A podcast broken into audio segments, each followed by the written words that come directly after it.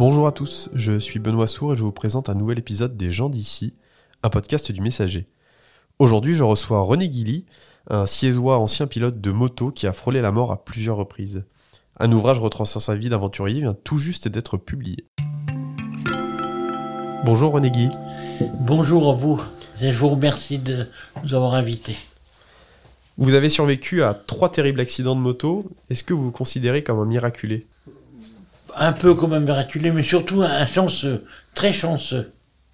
Je suis très chanceux dans mes accidents que j'ai eus, des accidents euh, graves, très graves, même mortels, et j'ai eu la chance de pouvoir m'en sortir, d'en sortir. Donc c'est un peu le miracle. Des accidents qui ont eu lieu sur euh, trois courses? Ouais, sur, plutôt sur. J'ai toujours eu des accidents sur circuit. Mes accidents graves ont été sur circuit. Sur circuit, sur des courses, comme le Paris-Dakar. Quels souvenirs vous en gardez? J'en garde qu'il faut avoir beaucoup de, de volonté de pouvoir ressortir d'un accident. Euh, Paris-Dakar fait 43 jours de coma 3, ressortir comme ça avec si peu de séquelles, si peu. Des séquelles, j'en ai, mais euh, pouvoir revenir dans la vie, c'est exceptionnel, c'est rare, rare, rare. On l'aura compris avec ces, quelques mots que vous faites partie de cette ancienne génération de pilotes, celle des années 60, 70. À quoi ressemblait votre quotidien? Ah, mon quotidien, c'était de. La course, c'était de gagner. Sans... De mettre tout ce qu'on pouvait pour pouvoir gagner. Quitte à, à perdre la vie, c'est-à-dire à prendre aller à la limite, avoir des accidents pour pouvoir gagner. C'était le principe, c'était on courait pas pour la pour euh, gagner de l'argent ou pas, c'était de gagner la course. C'est ça qui est important, c'est de gagner. On imagine que le quotidien, ne serait-ce que dans l'acquisition des équipements, euh, n'avait pas grand-chose à voir avec ce qu'il est aujourd'hui. Ça n'a rien, ça rien à voir. Aujourd'hui, c'est des vrais carapaces qu'ils ont. Que nous, c'était des choses, il fallait qu'on soit élégant sur la moto, donc c'était assez fin. C'était pour nous faire voir bien notre, euh, notre physique.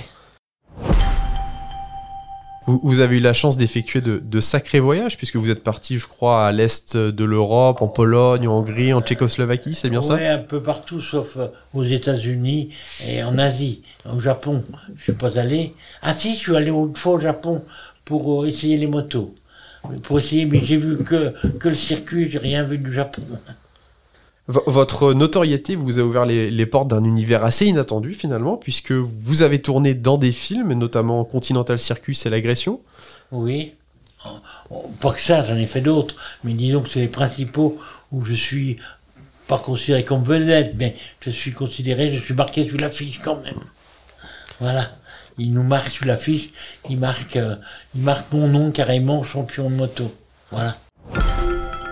À quoi remonte la fin de votre carrière et pourquoi avoir finalement euh, stoppé euh, cette expérience? La fin de ma carrière, c'était après le Paris-Dakar, qui était avant le Paris-Dakar, c'était Abidjan-Nice, où là, euh, j'ai fait 43 jours de coma. Et 43 jours de coma, c'est passé, le coma 3, c'était le légume pendant 43 jours. J'ai appris à lire, à écrire, à marcher, à reconnaître mes parents. Donc là, c'était très dur pour moi de revenir. Euh, et j'ai revenu, mais il m'a fallu du temps. Il m'a fallu 5, 7 ans peut-être. Hein. Alors, euh, on ne revient pas du jour au lendemain. Donc, je ne peux pas faire euh, la course. Il faut être plus, qu'en pleine forme. Donc, c'était fini pour moi la course. Quoi. Puis, j'aurais pas voulu reprendre, recommencer à courir. C'était fini. Votre seconde vie, ça a été celle de chauffeur de taxi. C'est une drôle de reconversion, non? Non, oui, j'ai fait ça un peu par hasard parce que j'étais mécanicien de métier. Mais mécanicien de métier, c'était, il fallait, physiquement, il fallait bouger, il fallait faire des trucs. Et moi, bouger, j'ai eu quand même plus de 80 fractures, alors donc, je suis pas très très bon ce côté-là.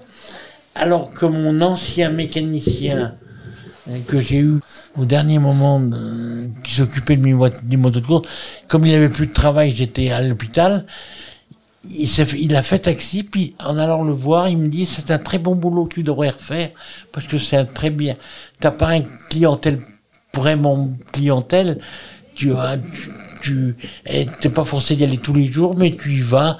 Et, c'est bien, c'est un très très bon boulot. Et puis c'est sur la route, tu es toujours sur la route. Toi qui aimes bien conduire, ça serait bien. Voilà.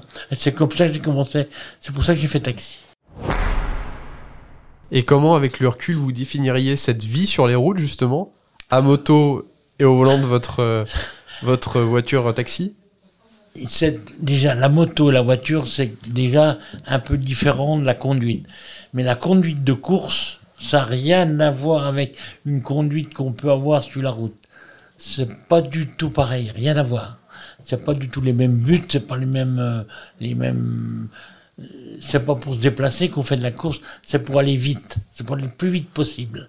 Alors que sur la route, faut pas aller le plus vite possible justement il faut toujours aller en, retrait pour pas risquer la vie, sa vie et puis la vie des autres.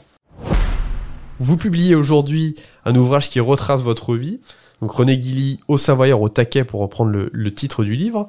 Pourquoi avoir décidé de mettre des mots sur l'histoire de votre vie? C'est pas tout à fait la totalité de ma vie. C'est ma, ma, vie en, en, compétition. Mais comme moi j'ai pas d'enfant, donc, pas de traces. Je fais un livre pour me laisser une trace de moi. Eh bien, merci beaucoup, René Guilly. Vous venez d'écouter un podcast du Messager. Découvrez une nouvelle personnalité tous les 15 jours et retrouvez quotidiennement toute l'actualité locale sur notre site lemessager.fr.